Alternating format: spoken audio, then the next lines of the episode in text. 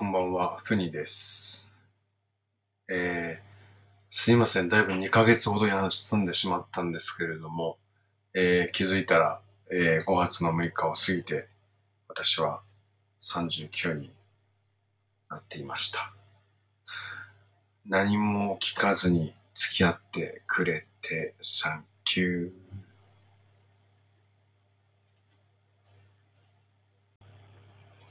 えーそもそも誕生日が苦手なタイプでして、理由としては、あんまり親にお祝いをしてもらった記憶がないからです。なので、誕生日プレゼント相手のを考えたりとか、例えばパートナーの誕生日をお祝いするとか、そういったことにすごくズボラでよく怒られてました。はい。でも今は少しずつ相手が喜ぶポイントとかを学習してやるようになりましたかね。まあ、とにかくあんまり自分の中では誕生日お祝いしてもらわなかった、ふざけんなみたいな気持ちはない人なんですけれども、まあ、最後の30代ということで、まあ、結構リリースとかがあったりで結構バタバタしちゃって更新ができなくなってました。えー今日は、えーまあ、実は自分の川崎2 Where Do I Go っていうアルバムがあるんですけど、あれがおそらく8月にはもう、えーサブスクをやめてしまおうと思っているので、えーその前に少し解説をしつつ、えーこの前、え同志社大学で、え招いていただいてゲストスピーカーとして、え生徒180人弱に講義をしてきたので、えそれ、そこで90分の大体、まあ、ワンマンライブみたいなことをやったので、えそれに、その感想とかと合わせて、今日は曲の解説なんかもしていければと思います。はい。えー、まあ自分は、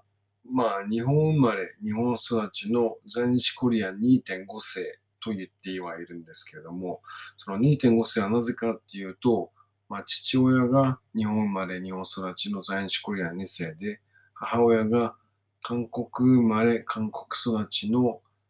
えーニューカマーのコリアンなので、家の中では事実上国際結婚みたいなものだったので、単純に在日2世、つまり日本生まれ日本育ちの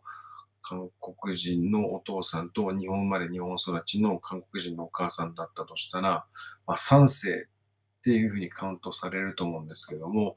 まあ、3世とはちょっと違うなって自分が思っていて、まあ、そういったアイデンティティで2.5世、まあ、ミックスカルチャーだなと思って、えーそういうふうに言ってるんですが、まあ、とは言っても、私が生まれ育った地域ってのは川崎南部なんですね。川崎南部っていうのは、まあ、京浜工業地帯、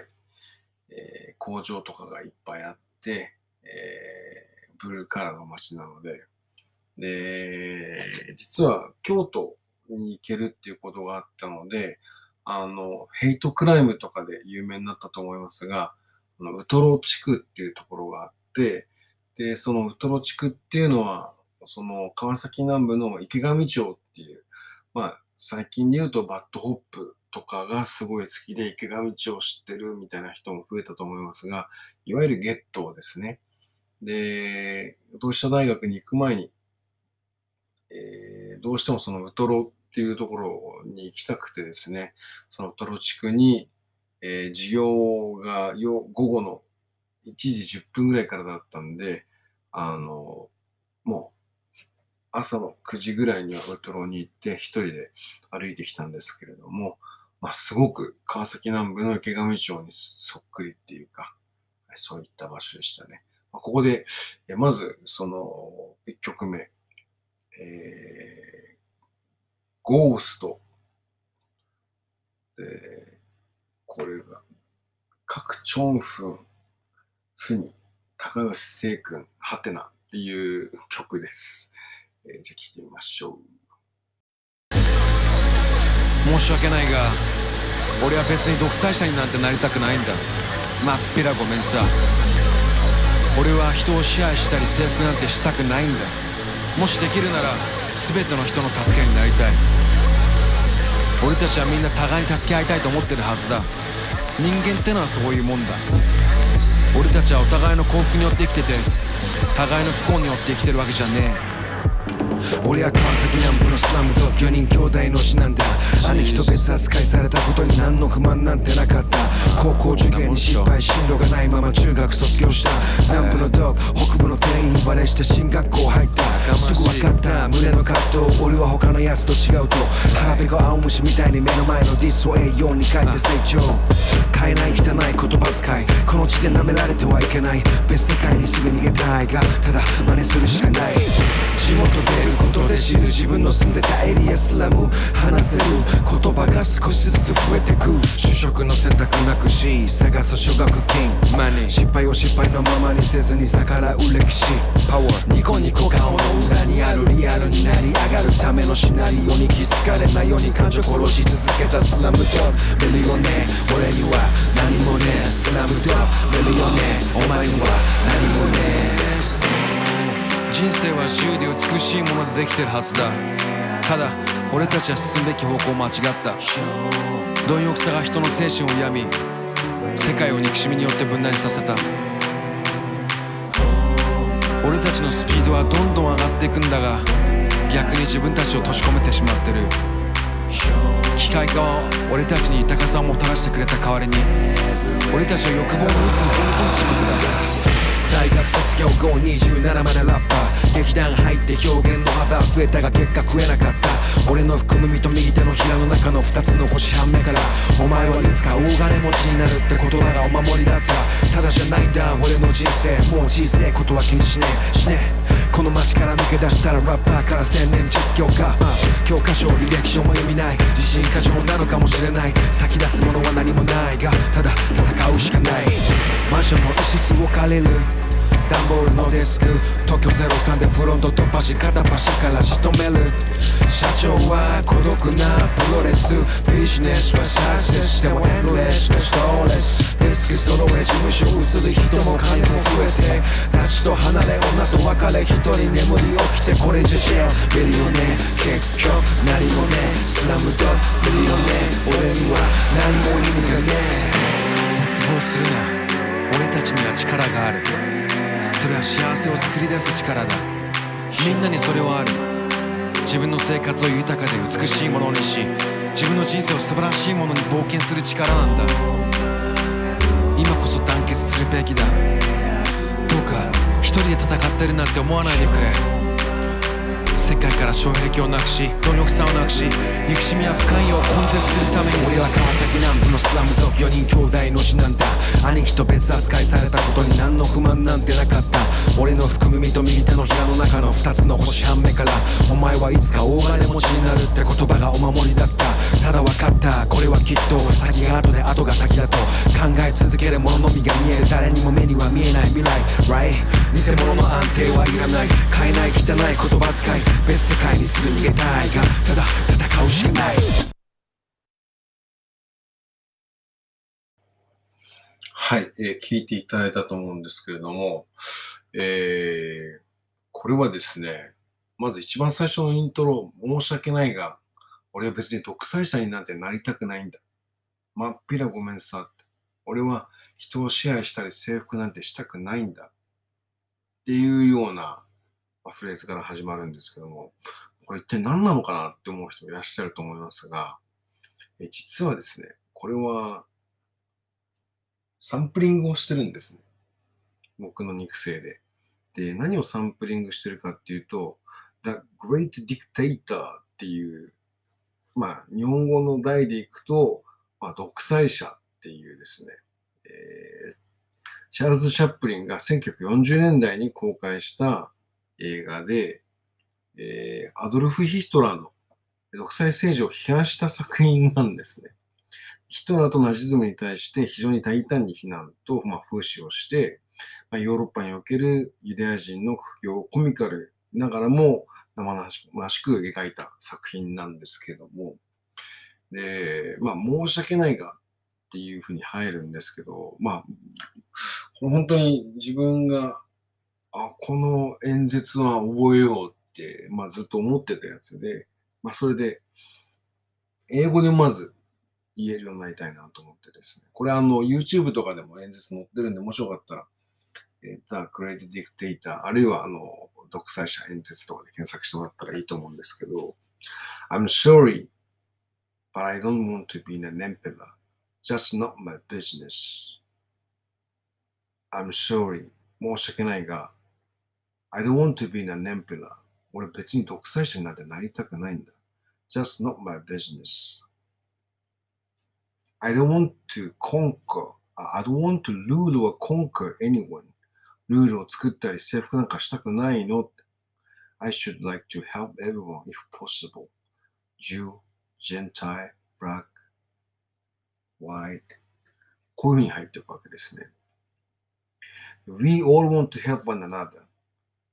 We all want to help. 私たちはみんな助け合いたい。Human beings are like that. 人間ってのはそういうもんだ。We want to live by each other's happiness, not by each other's misery. 私たちは互いの幸福によって生きていて、互いの不幸のために生きてるわけじゃねえ。と言ってるわけです。これを日本語で言ってるだけなんですよ。だから、実は自分がオリジナルで喋ってるっていうふうに思ってた人もいるかもしれませんが、まあ、英語で言うとパクリになっちゃうんで、自分の独特な言い回しで、えー、サンプリングをしたというこういうからくりなんですね。で、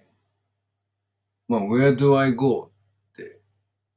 Oh my lord, where do I go? Show my hello to where? っていうフレーズのコーラスに乗せて、実は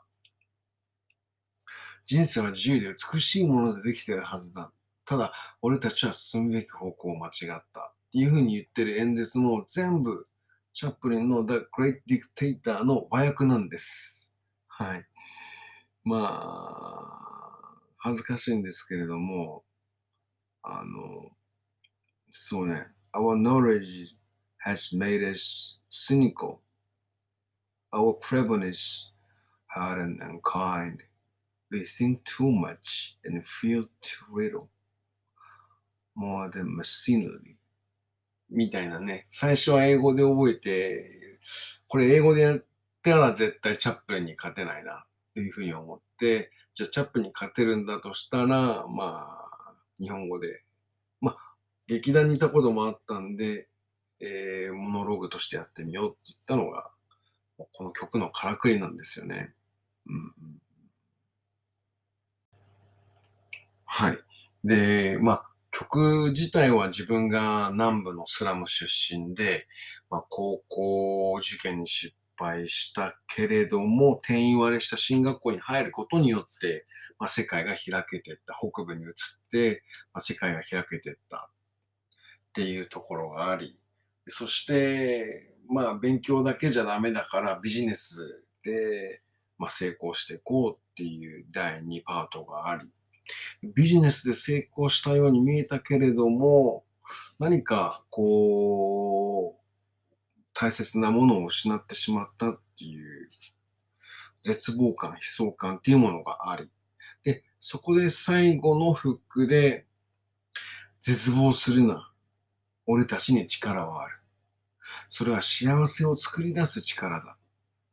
みんなにそれはある。自分の生活を美しく、豊かに冒険する力なんだ、みたいなことをまあ言うわけなんですけど、これももちろん、チャップリンが全部書いてる英語を和訳してるだけなんですね。You the people have the power, the power to create machines, the power to create happiness. You the people have the power to make this life free and beautiful, to make this life a wonderful adventure. みたいですね。やっぱ感動したわけですよ。これをなんとかみんなに伝えたいなんて言って、英語で言ってもわかんない人多いじゃないですか。なので、自分なりの言葉に変えてたっていうからくりだったわけですね。ま、誰も種明かしをしてくれないわけなんで、ないので、まあ自分で言うんですけども、まあ、自分でお笑いのネタを考えてオチを言ってるような気分になるんで、まあ、本当は悔しいわけですが、はい。えー、とすごく難解に作った作品だったので、えー、あの演説は何だったのかっていうと、まあ、チャーリー・チャップリンの独裁者だったわけですね。はい。ということで、あの、まあ、タイトル長いんでね、あの、ゴーストっていう名前でも言っちゃいますけれども、この曲の解説は、まあ言った通り、えー、チャールズ・チャップリンの独裁者という映画が元になっているのと、自分の人生の転機を、えー、合わせて歌ってみたものです。ちなみになんですけど、本当は一番最初は英語で、演説しようと思ってました。でも言った通りやっぱみんなに意味が伝わらないと刺さんないだろうなと思って、まあ、日本語に言い換えたんですが、まあ、すごい余談ですけれども、まあ、2019年に NHK のノーナレという番組に、まあ、私取り上げてもらって、えー、まあ、ナレーションがない30分間の番組なんですけど、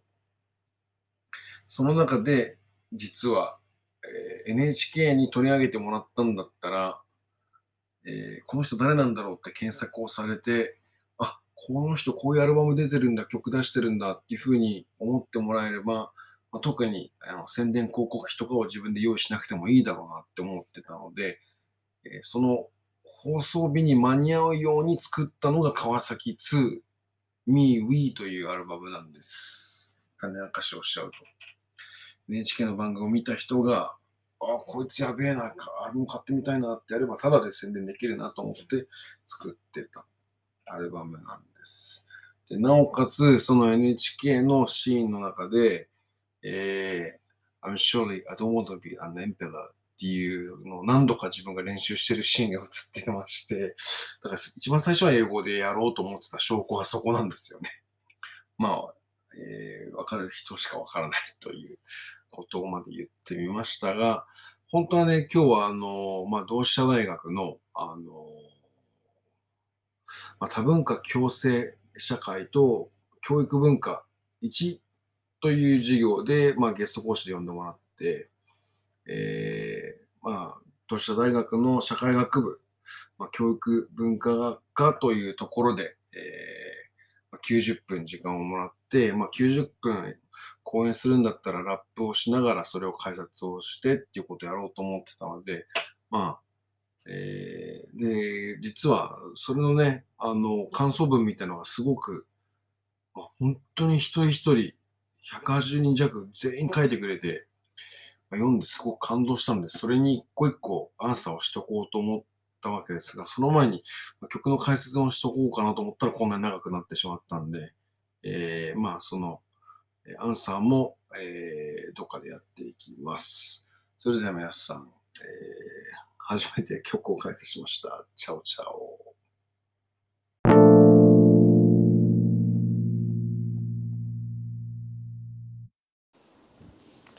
えー、皆さんこんばんは。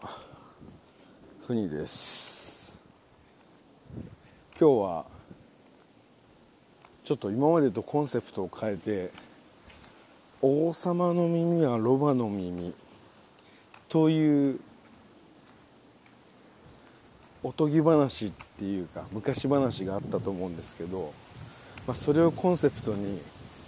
なかなかやっぱ普段僕ってそのフニっていうキャラクターを作ってるところもあってめちゃくちゃいい子ちゃんなんであのっていうのもまあ目的があってやっぱその川崎サウスサイドで育ってると結構むき出しな性にあったりするので、まあ、例えば自転車を接茶っていうんですけど窃盗チャリ略して接茶っていうんですけども接茶するのなんてまあ当たり前だし、はい、あと万引きはみんな通っていくっていうか、まあ、みんなじゃないですけど、まあ、そういう、まあ、生きていくっていうことがすごくむき出しにねなっててまあ生きるってことは苦しいとか悲しいとかってこともあるんですけど嘆いてても生きていけないんでそれをタフにさばいきってサバイバルしていくっていうスタイルをすごく見てきてるしなんなら、まあ、日本人ばっかりっていうよりは僕みたいに在日コリアンだったり、まあ、コリアンニューカマーだったりチャイニーズだったりあの南米でいうとペルーとかボリビアとかブラジルとか中国とかまあ本当いろんな人たちが来ていてでその人たちがそれなりになりふり構わず生きていくっていう感じなんであこんな感じでも生きていけるんだみたいなとこなんですけどなんか自分はそういった街で育ってあこの街抜け出したいなってすごく思ってたんであのまあ一度は抜け出したんですけどもやっぱり抜け出した後に思うのはあまあ実際自分のすごいこのタフなスピリットっていうのは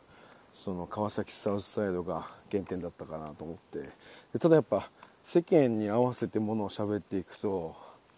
まあ、具体的に言うと例えば結婚とか嫁さんの前で隠さなきゃいけないこととか子供の前で隠さなきゃいけないこととかすごくたくさんいっぱいあるんでそういうのなんか取っ払って本当に王様の耳はロマの耳じゃないけど自分が本当に思ってる本音なこと特に SNS とか本音喋れなかったりするんでここをあの自分の本音が語れる場所と考えてでぶっちゃけあの局地的なことを言ったりするんで例えばすごく不快に感じる人もいると思うんですよね。例えばマリファナの話だったり、まあ、セックスの話だったりセクシャリティの話だったりそういった話をバンバンしていくと思いますんであのちょっと嫌だなと思う人は聞かないでいただけると助かります。はい。まあとは言いつつまあそのマリファナの話でいくと最近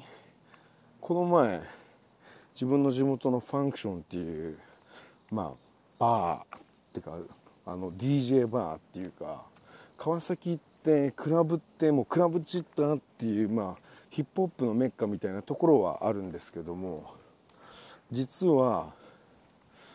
川崎のクラブみたいなものってあんまないんですよね。なんで、まあ、横浜のブリッジとか B とかあクリブとかもう潰れちゃったけどボデガとかそういったとこに行ったりあるいは渋谷の、まあ、R ラウンジっていうとこだったりゲームとか昔で言ったらあのまだまだ、まあ、ファミリーとかもあるまだあるしいろんなとこがあるんですけど、まあ、川崎実際東京とか横浜に出なくてもいろんなものが手に揃ったりするんだけど実際自分がライブをするとなるとやっぱ横浜とか東京渋谷とか新宿とか池袋とかそういったとこに行かないとできなかったっていうとこなんだけどでもそういう DJ バーみたいなちっちゃいショットバーみたいなとこはいっぱい元からあってでそこでちっちゃい箱なんで、まあ、ヒップホップっていうイベントっていうよりもあのヒップホップとレゲエハイブリッドでやるとか、まあ、ほんと地元の人たちが集まってやるみたいなイベントがあってでそこにあのまあ自分の自分南大中学校ってとこ出身なんだけどそこの一個上の先輩があの割とヒップホップ始めるきっかけにもなっててその先輩と一緒にその人は実はレゲエとヒップホップ両方ともハイブリッドでやる人であのミクロマンっていうヒップホップの名前はミケランジェロっていうんだけどその人とあの同じイベントに出ることになってで川崎のサウスサイドのまあジェンダーバランスで言ったらほとんど男ですよ。でその中に、まあ、実はあの茨城県から女子大生が DM をくれてあの私川崎の住民じゃないですけど行ってもいいですかみたいな相談があってそれは全く問題ないよ。ぜひ来てっていう感じで誘ったんですね。でその子はなんか以前から相談とかされてて自分が卒業論文で、まあ、ヒップホップ特に川崎南部のヒップホップのことについて書きたいストリートカルチャーのことについて書きたいっていう相談を受けてたんでラップのワークショップとかあのあとは他にも東京でやるライブとかにも来てくれてたりしてたんですけどあのまあ一度来てくれた時なんてあのまあ大体そういったイベントって夜中やるんで11時スタートの、まあ、朝5時終わりみたいな感じなんだけど茨城からわざわざ、まあ、その時9時オープンで9時から11時ぐらいまで DJ 聴いてくれてで俺のライブの時間は夜2時ぐらいだったんだけどすいません終電で帰りますねって言って本当に顔だけ出しに来てくれたようなそういうすごく気持ちのある子ででその子が来てくれてでそのイベントはまあ4時から10時ぐらい11時ぐらい終わりだったんでまあ俺のライブも見れるっていうことだったんだけどとにかく参加者全員があのまあ、川崎のストリートの人たちなんで私なんかが行ってもいいんですかって聞かれるぐらいやっぱ川崎って怖いイメージあると思うんだけど断るごとに全員ガンジャチューンをくれましてあのなんていうかマリファナが大好きだとかそういったことをあのあのマリファナが好きな人は手を挙げろとかそういったことを よく歌で歌っててで俺全然問題ないよ来なよみたいな感じで言ってたけどそういった時にやっぱその女子大生の子すごい気になっちゃって 大丈夫かビビったりしてないかなみたいな。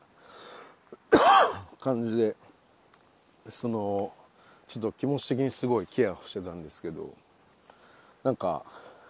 戸惑っててやっぱり「いやマリフォナ好きなやつを手あげろ」みたいな感じで言ってる時に彼女はあげられへんなあげた方がいいのかどうなのかなみたいなそういう顔をしててそういうのがウケるなってって思ってて。で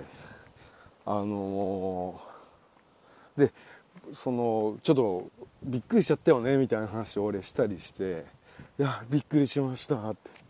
ででもぶっちゃけマリファナとかに興味あるのみたいな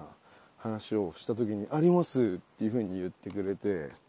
あどんなものなのかなみたいなそういったのすごく気になるんですよねとは言ってくれて。そうなんだって。でもあの他にもいろいろあるんじゃないのみたいな。その本とかネットとかでいろいろ情報とか載ってるじゃんっていう風な話をしてもいやなんか歴史とかなんかそういったことはすごく書いてはあるんだけどなんか肝心のどんな感じっていうのは全然漢字がつかめなくってなんでこういうとこでなんかすごい盛り上がってんのを見るとこんな感じなんだって感じがすごくわかるんでみたいな話になって。でそれで感じたのはなんか勝手に俺もなんか女子内生であのすごく真面目っていうイメージの子ってなんかすごくそういうの嫌悪してるのかなとかマリファナとか本当怖い嫌だみたいなイメージなのかなと思ったらやっぱ興味がすごくあるっていうか辛そうだよなと思って。だってあのもう間違いなくダメっていうよりはいいって言ってる人も世の中にいてどっちなんだろう？でも自分はやったことがないと思ってるわけだもんね。はい。そこはそうなんだろうなと思って。でそっか。えちなみにふにさんってやったことあるんですか？っていうふうに聞かれてまあそこはノーコメントなんだけどっていうふうに一応返したけど、バリバリやったことありますよそりゃ。なんならその2015年から世界のスラムを旅してる時なんてもうほぼほぼ超やばいスラムで超やばいビードを吸うっていうのが一番楽しかったんでもう、まあ、もちろんニューヨークとか、まあ、ロシアもそうだしアフリカとかイスラエルパレスチナとかインドとかナガランドとかドイツとかオランダとかいろんなやばいとこでまあ死ぬほど吸うっていうのがまあすごい好きで行ってたわけなんだけどそれはもうめちゃくちゃ楽しいよなって思うわけですね。でなんつうのかなこんな言い方あれだけど俺あのまあ嫁も子供もいるんで普通だったらあのこんなこと言っちゃいけないけどいやめちゃめちゃ興味ありますよって言った時にえマジでこれ今俺マリファナ持っててもう絶対捕まらない場所とかだったら一緒に吸えちゃったりするじゃん。そんなの超最高じゃんみたいなことをやっぱ思ってしまうっていうかね。いやなんで俺今持ってないんだろうみたいな。てかまあね、持ってたら捕まるわけですけども、はい、大麻所持は捕まってしまうわけだけども。でもあったら最高で。とか思ったりはしちゃうわけですよね。うんでそうだからなんかなんかその日本に関してはやっぱ世の中とかがもう世界各国が大麻 OK みたいな感じの流れになってる中でなんでダメなんだろうって言った時にその警察の人たちもなんでダメかっていうことをまあそのいろいろ言えたりするけどなんかこう全部返せるようなことしか言ってこないから例えば何て言ったらいいのかな。そのいや別に人に危害加えてるわけじゃないから全然いいじゃないですかっていうことに関しても彼らはその全然返せないし返せるとしたらややっぱ悪いヤクザの人たちにお金が回ったりするからそれってその悪い人たちにお金が回ってる資金源になってるってのは良くないと思うんだよねとか言ってるけど全然悪い人たちだけが扱ってるわけじゃなくてその個人でねアメリカから輸入しちゃうとかそういった人たちもいっぱいいるんで別に本当に君は桃鉄が好きだけど俺はたまたまマリファナが好きだったよっていうようなとか私はすごいなんつうのかな香水集めるのが好きなんだけど僕はたまたまマリファナが好きだったよとかそういったレベルだと思いますねうんいやもうほんとできることなら毎日吸いたいですよねえこの体が吸いたいこの体が吸いたいこの体が吸いたいこの体が吸いたい。この体が吸いたい。この体が吸いたい。ってぐらい吸いたいですね。うん。そうね。でやっぱ何がそのいいかっていうとなんだろうなその特にラッパーっていうかなんでラップしてるかっていうとむしゃくしゃするからラップしてるわけで自分の中でモヤモヤとかいろんなものが溜まったりするとすごく攻撃的になったりそのなんつうのかな精神が乱れるっていうかイラつくっていうかムカつくっていうかぶっ飛ばしてっていうか破壊的になるっていうかそういったあの暴力的で衝動的になるような性格なんですよね。僕は。でもそれをそのまま本当に暴力しちゃったり攻撃しちゃったりやっぱしちゃうんですよね特に例えばツイッターとかで何度も書いたり何度も消したりするってことはよくあっててめえふざけんなこの野郎みたいなようなことをするしあのー、でそれってやっぱ周りをびっくりさせちゃうんだよねでもそういうのをなんか落ち着けるために使うってことはよくあったかな。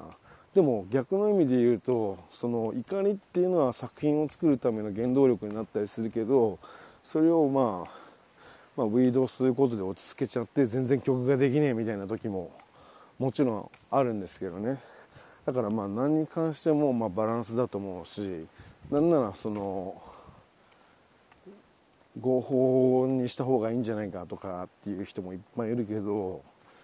あのなぜなら依存性がないかとかっていう人もいっぱいいると思うけどめちゃめちゃ依存性高いと思うしあのでもなんかそれはなんかタバコを吸いたくなるとかお酒を飲みたくなるっていうような依存性とちょっと違うような気はしてるはいるんだけどでもやっぱ何事もやりすぎは良くないっていうか特に あの海外のスラム放浪してる時は本当に極限までやってたんででやれもやるほどやっぱ麻痺してっちゃうっていうかあの限度がなくなっていくしどこまででもいけちゃうんで。でそうなるとやっぱ全然効かなくなってくるから量が増えていくんだけど。そう。なのででもなんかその1週間とか抜いたりして例えばサウナとか行ってデトックスをしてその後にとりあえず一服入れてみるかってやるとバッコーンって効いちゃったりとか。まあ変な話めちゃくちゃいい質のビードだったりするけどシチュエーションがすごい悪くててかなんつうかすげえムカつくやつもいる場所でそういうことになっちゃって断りきれなくて。でまあ実際自分も吸うの好きだし吸ってみたもののもともと気分が乗らなかったから全然決まないどころかバットに入っちゃったとかすごく気分に左右されるとこもあるんでまあ何事もバランスですねっていう話なんだけどなんでこの話になったのかっていうとまあこの前すごく地元のイベントでガンジャチューンとかになった時にあのそういうのに全然面識がない子が来た時にえっ、とどうやって説明したらいいのかなっていうのは分かんなかったんであのまあやれとも言わないしやるなとも言わないけど結局やっぱ自分の人生は自分で決めなきゃいけないけどなんつうか好奇心っていうのはやっぱ誰にも止められないからね。そう。まあなんか例えば中学の時にエロ本とかも俺とかめちゃくちゃ早かったんだけど多分小2とか小3ぐらいにもうエロスには目覚めちゃってるんだけどあのそうなるとやっぱ周りの人たちはね小2小3でエロい話とか全然しないからえー、マジで女の人のあそことかどうなってんだろうとってやっぱ思ったりするわけだしなんならテレビとかで「あんあん」とか言ったりするとその時あんまテレビの規制もなかったりするから例えば映画とかでねそういうシーンがあったりすると普段日常子供たちそんなことしてるのに大人ってなんかおかしいことやってんなみたいなことが気になるわけで。でそれをなんつうのかななかったことにされたとしてもいやあるじゃんって。なんで隠すのって。隠されるともっと知りたいんだけどっていう気持ちになっちゃうっていうか。ね。だからなんか俺の中ではなんか隠されるともっと知りたくなっちゃうしでもなんか人間の本質っていうかそのじゃあ全く世の中でもアレファナ吸わない人がいないってわけじゃないしセックスしないっていう人がいないわけじゃないし SM しないっていう人が必ずいないわけじゃないから、まあ、存在しちゃうからといった時に見極めてやっぱ自分でやりたいとかやりたくないとか決めたいかなっていうのはあるっていうかなんでかっていうとやっぱ全てのことってやっぱ経験に基づいてしかイエスノーって言えなくてそれはやったことあって嫌な感じだったから嫌だとかそれやったことがあっていい感じだからやりたいとかでももしそのダメだったとしても自分がやってみてダメだったから失敗したから例えば仮に警察に捕まったとしてもいや自分がやったんでって自分の責任だからなんか人のせいにはしなくて済むっていうか一番やっぱ良くないのってやっぱ本当はこうだったじゃんとかあいつのせいでできなかったとか自分が関わらないで物事が決定していくっていうこと自体がすごく嫌だからやっぱりなるべくね自分の判断で自分でその失敗したとしても経験値になればそれはプラスかなと思うんだよね。でそのじゃ経験で失敗し続けてマジ最悪のことばっかだったらどうするんですかっていう話かもしんないけど、まあ、実際最後の最後まで人生何が成功かってことは本当はわからないわけじゃないですかだって安倍首相も暗殺されちゃってるわけだし桜の会とかあの盛りかけ問題とかめっちゃ調子いい感じでベロ出しながら飯食ってたとしても結局ショットガンで撃たれて死んじゃってんじゃんって。それって幸せだなって思う人いるんだったらそれはいいのかもしれないけどまあ誰も最後まで分かんないじゃないですか幸せって。うん。って言った時にやっぱりねその誰かに決めてもらってそのまんま行ってよかったっていうよりはなんか苦い味を俺はいっぱい知ってるっていうかでしかもラッパーなんてね成功体験だけ今歌ってる子すごく多いけど本当はやっぱ失敗談を歌うものだと思うしその やっぱしかも失敗してムカつくから曲書くわけで。失敗してムカついたものをマリファナで痛みを取り除くっていう方法ももちろんあるんだけど。ねそれだとやっぱ自己完結で終わっちゃうから。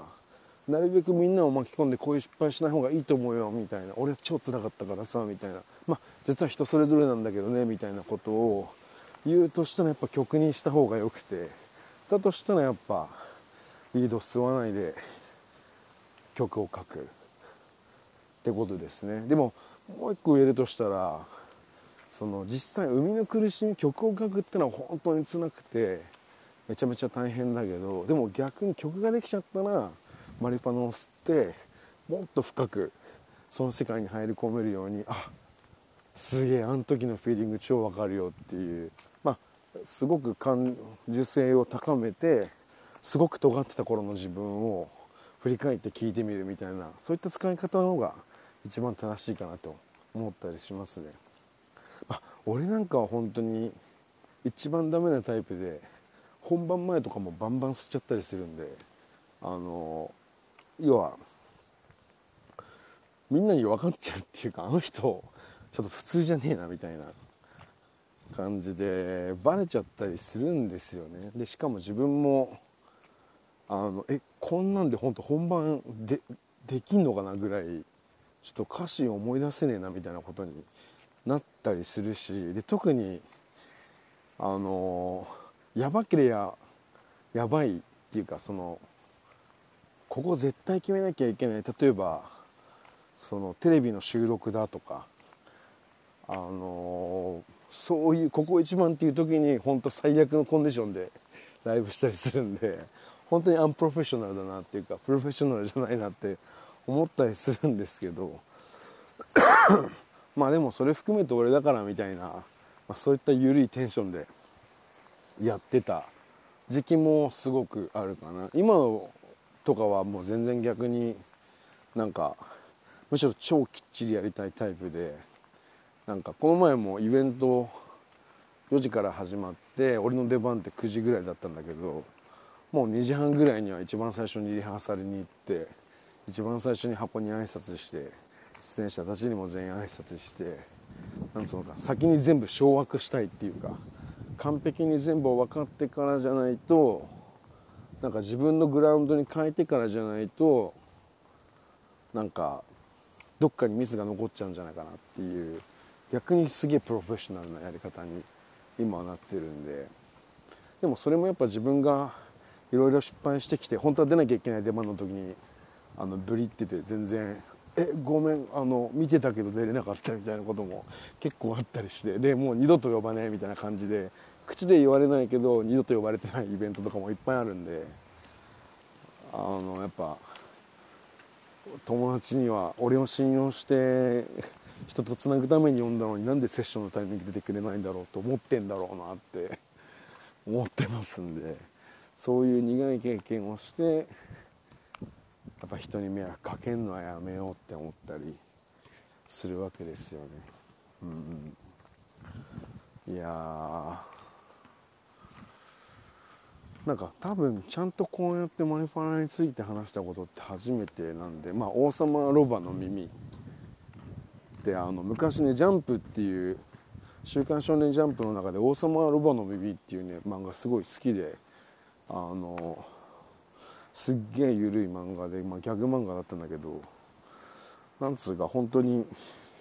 思ってることをあんまラッパーでも俺言えないタイプだったんでまあこれを機会に言ってみようかなと思って言ってます。それで言うと特にマリファナを吸った時、まあ、勢力っていうか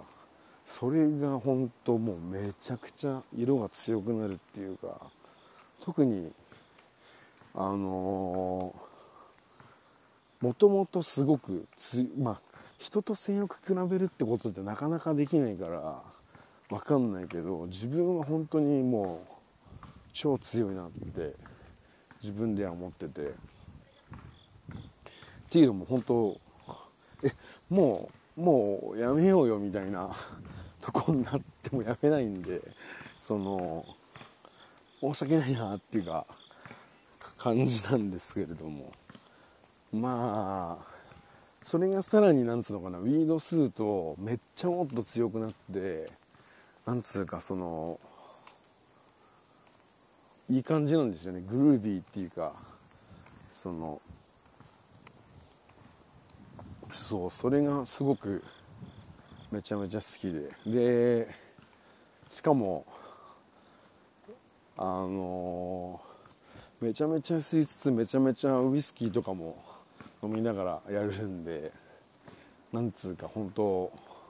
すげえまひってるっていうかだから本当に相手からしたらまあふざけんなっていう感じだと思うんですけど。ねでもたまにそれがなんかすごく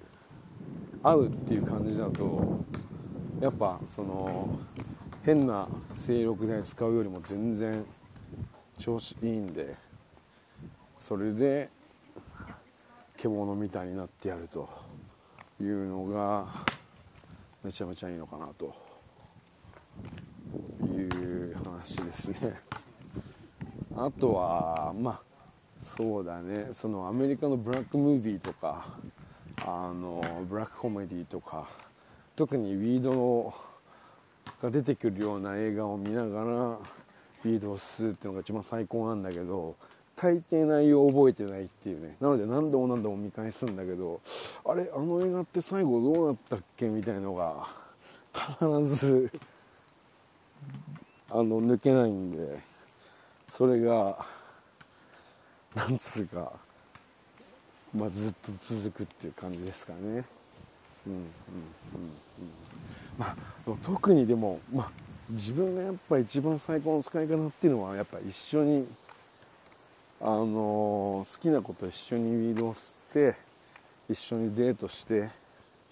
でやるっていうことですね。それは最高でしたね。うん。特にアフリカとかでそういうことやるともうなんつうかすげえな地球って感じになるんで。うん。そうなんか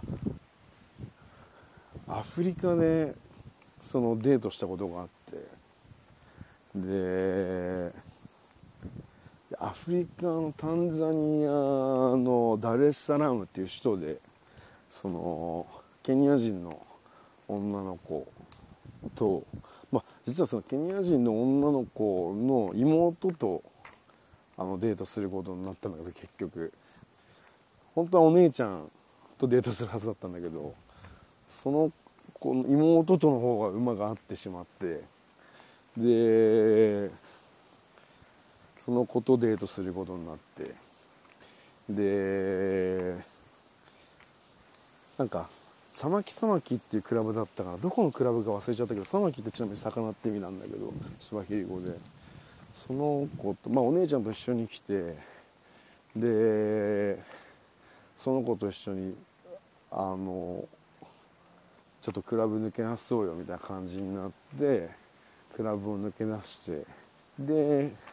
なんかその子がウィードゲットしたいみたいな感じになってあいいじゃんっていう感じで。で普通の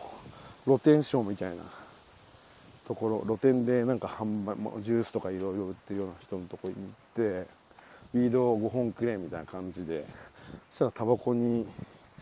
あのクラッチがついてない超なんどんな形っていうのかな。大きな株って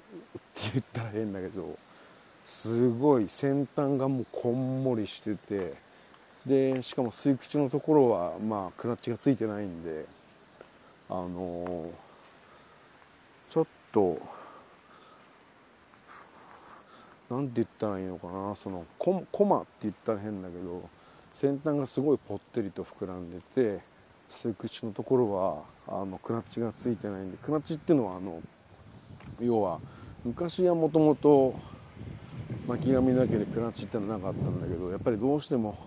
口がベタベタするからその口周りをしっかりさせるためにあのクナッチみたいなのをつけててでそのクナッチっていうのはあのフライヤーとかを使うことが大抵なんだけどあのフライヤーとかをつけるのが大抵そうなんだけどまあ買ったりする人もいるかな。たまに喫煙ショップとかで売ってたりするけど。であのーまあその5本を受け取ってでクラブにもう一回戻ろうかみたいになった時にトゥクトゥクみたいのがあってでそれで2人で乗ってそのトゥクトゥクに乗りながらあのーいきなし火つけてその子が「おおエキゾチック」みたいな気持ちになりでなんかそのリード自体もそのまあやっぱこれが憧れって言ったら変だけど口移しですっていうかその俺が肺まで吸い込んでそれをまあ副流煙で出すっていう時に向こうが口をつけてそれを向こうの靴に移し込みまた彼女が彼女でビードをすごく吸い込んだ時にそれを吐き出す時に口移しでめちゃめちゃ吸うと。いうとめちゃめちゃエコで気持ちも上がるわけですがそれをそのテクテクに乗りながらそのクラブを何周も回りながらしてでそれで2人で戻って。でまあ朝まで一通り飲み明かしてでお姉ちゃんとお姉ちゃんの友達と、まあ、その子とあの朝ごはんまで食べに行ったのかなみんなで。あのチキンとか食べに行ってそうクラブ終わりにねチキンとか食べるわけですよ。ラーメンで締めるとかじゃなくてねがっつりチキンとかで締めるんだけどまあそのお姉ちゃんの友達とかもほんと超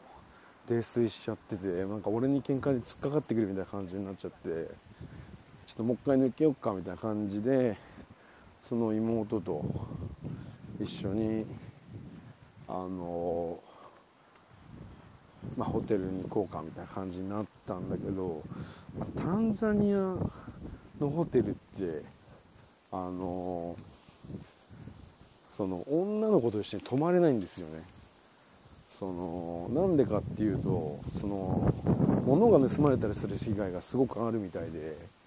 あの夫婦じゃないと止めないみたいなことが結構あったりして。なので夫婦になりすまして入ったっていうかあの奥さんだっていう、まあ奥さんって言い方はもうダメかあのパートナーで結婚してるっていうことを言ってなんとか入ってでそれで残りのビードをてメイクラブをするみたいな流れがあったわけですがいや今考えるとそれ何年前だ？それ多分2016年ぐらいだからうん6年ぐらい前かも。やっぱ未だにすごいよかったなって思い出したりするわけなんだけどなんかめちゃめちゃ一番怖かったのがそのこうやってる最中にどうしてもゴムを外してほしいみたいな話になってゴムを外すのはちょっと難しいと。それはできねえっていう話をしてなんか普通だったら外してみたいなのがあるだろうけどやっぱそのエイズとか病気とかそういったものにかかっちゃうのがやっぱすげえ怖くて絶対外せねえっていうふうに思ってたんだけどでもなんで私を愛してるのになんでゴムを外してくんないの？みたいな話にどうしてもなっちゃっていや俺も愛してるけどゴムだけは外せないんだって言ってそれの押し問答に最後すごいなったんだけどまあただなんとかその外さなくても満足させられた気がして、まあ、それで眠りについたわけですがまあそれでねあの起きてで実はその次の日そのタンザニアから俺ケニアケニアからエチオピアに行くつもりになったんでまず一旦ケニアのナイロビに行くためのバスのチケットを買いに行かなきゃいけなくてでそのタイミングを逃したら1週間と言わず23日スケジュールがずれちゃうっていうことがあってでそうなるとちょっと難しいと思ってたタイミングがあった時にあのー、その彼女が寝てる間にウボンゴっていうバスターミナルにケニア行きの、まあ、長距離バスのチケットを買いに行ったんだけどまあ実際そのチケットを買いに行ってその戻ってきてもう一服してぶちかますかっていうふうに思ってたんだけど俺の結構大事なカメラとかとともに彼女もいなくなっててまあめちゃめちゃ苦い思い出だなっていうのが、まあ、タンザニアでビードを吸いながらメイクラブしたメモリーっていう感じですかね。なんでこの話になったんだろう。うんまあやっぱなんかこう知っててほしいっていうか誰かに言わないと王様の耳はロバの耳じゃないけど誰かに言わないと気が済まなかったのかね。まあとにかく皆さんは本当アフリカでセックスをする時は慎重にっていうことはもう間違いないということで、まあ、今日はこんな感じで終わりたいなと思いますがそうですねまあ本当にま、今実は作品をずっと作るって言ってて特にあの新川崎っていうアルバムを作るって言っててそれの川崎2って2019年に出したアルバムの、まあ、次回作ってのがなかなかできなくて。でまあコンセプトだけは決まってて新川崎なんですけど新川崎の新っていうのは SIN って書いてそれはあの罪っていう意味もあって例えばキリスト教でいう現在っていう生まれながらに死んで持った罪みたいなそういった意味も込めててで川崎新川崎。で俺あの「エヴァンゲリオン」もすごい好きなんでで新エヴァンゲリオン見に行ってめちゃくちゃ感銘も受けたんでその新エヴァンゲリオンじゃないけど新川崎。でシン・ゴジラもすごく面白かったんでシン・ゴジラ。あ、そんな意味で、まあ、新川崎行ってアルバムをずっと作りたいなとは思っていて。でさらになんつうのかな。プログレスっていうのは進化って意味なんだけどあのー、進化は先。プログレス is forward 進化は先。先の方に進化があるんだっていう。そういったダブルミーニングでもかけたくて新川崎っていうのと新川崎っていうのとあと本当に地名で今新川崎の近くに住んでるんででもともとの川崎2っていうのは川崎南部。あの川崎サウスサイドのブルーカラーの京浜工業地帯っていうところで、まあ、京浜っていうのはあの東京の東京の京っていう字と横浜の浜っていう字を東京と横浜をつなぐラインが京浜っていうんだけどその京浜工業地帯っていうのはあの、まあ、自分の地元で。でヤクザだったりブルーカラーだったりあのまあこう春を売る女の人たちだったりパチンコだったり飲み屋だったりあのそういう外国人だったりってのはすごく多いとこなんだけどそこを抜けて川崎の、まあ、北部っていう、まあ、中部ぐらいなんだけどその山陽駅川崎区を抜けて川崎の東口川崎駅の東口からは全部サウスサイドなんだけど西口行ったのはもう山陽駅って別の区になっててでその山陽駅って幸せって書くんだけどその山陽駅に来てから全然物価も、まあ、住む人たちの層も違うなって感じてて。でその違いをなんか新たな作品に反映できたらなっていうふうにまあ思ってはいたんだけど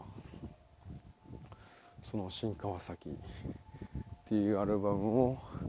作りてーって。でしかも俺「フニ」ってあの語呂で22って書いて「フニ」って言うんだけどあの2つの2つの「フ」っていう字に「2」ってので2だから22で「フニ」って無理やり読ませてるんだけどその2022年ってのは勝手に自分で弦を担いで自分の年だって2022年になんとかかまさないと俺はダメだっていうふうに思ってはいるんだけどいかんせんやっぱ子供が生まれてからもう今1年4ヶ月ぐらい経ったけどなんかなかなか日々の生活に疲れてよしじゃあ作品作るぞってなるとあの昼間の仕事っていうか昼間の仕事を終えてその後にじゃあ作品作るぞって夜になるんだけどまず子供寝かしつけてからやるぞってなるともう全然完全集中力切れてて本当に曲を作るぞってなるともう朝から曲を作るっていう気持ちじゃないと全然できる感じがしなくて。ああマジ辛いなって思いつつでもなんかネットフリックスとかあの SNS とかそういうのはチェックしちゃっててでうまくいかねえなみたいな愚痴だったりそういったものをなんか SNS で流れてくるタイムラインを見てなんかそれを見てふっと湧いた感情みたいのをパッパッパッと返してるだけででそんなことしてたら絶対作品ってできなくてもっと怒りを溜めて溜めて溜めてその溜まった怒りを集中して作品に放出していくっていうことをしないとまあ絶対にできないんだけど。そのパワーがやっぱすごく薄れてるなって。だからやっぱ若い頃ってデイタイムの仕事終わったとしてもそこから本当に寝ないでトラック作りビートメイクとかしたり作詞とかしたりしてでそのまま次の日仕事行くなんてことは全然平気でできたんだけど今とにかく集中力が持てない。特に夜ご飯を食べた後の思考停止した後って絶対に何もできない。でもできるとしたらなんか好きな曲とかの練習とか例えばカニエ・ウエストのあの「ドンダ」ってアルバムで気に入った曲をちょっと自分でも歌えるようになってみたいなみたいな感じでコピーしてみるとかその練習だね本当に。Tips っていうか吹奏楽でいうと tips っていうんだけどあのそういった練習はできるけど本当思考を使って集中して物事を完成させていくっていう力はなかなか出なくてだからやっぱ若いうちに早めにキャリアを作ってもう昼間からそういった音楽の仕事ができるっていう体制を取っておかなければいけなかったなっていう後悔をすごくしてるんだよね。だからまあただそうは言っても今ラップになんとか携わるってことはできてるからもしその みんなもなるべく若い時から自分を売り出してでなんとか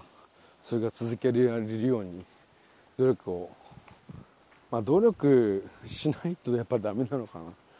そう。ねなんか今までは努力しないでできたことを努力しないとやっていけないっていう年齢になってきた気がしますね。うん。まあでもなんとかやっていきます。とりあえず王様の耳はロバの耳略してオロバあるいはロバの耳を終わりたいと思います。チャオチャオ。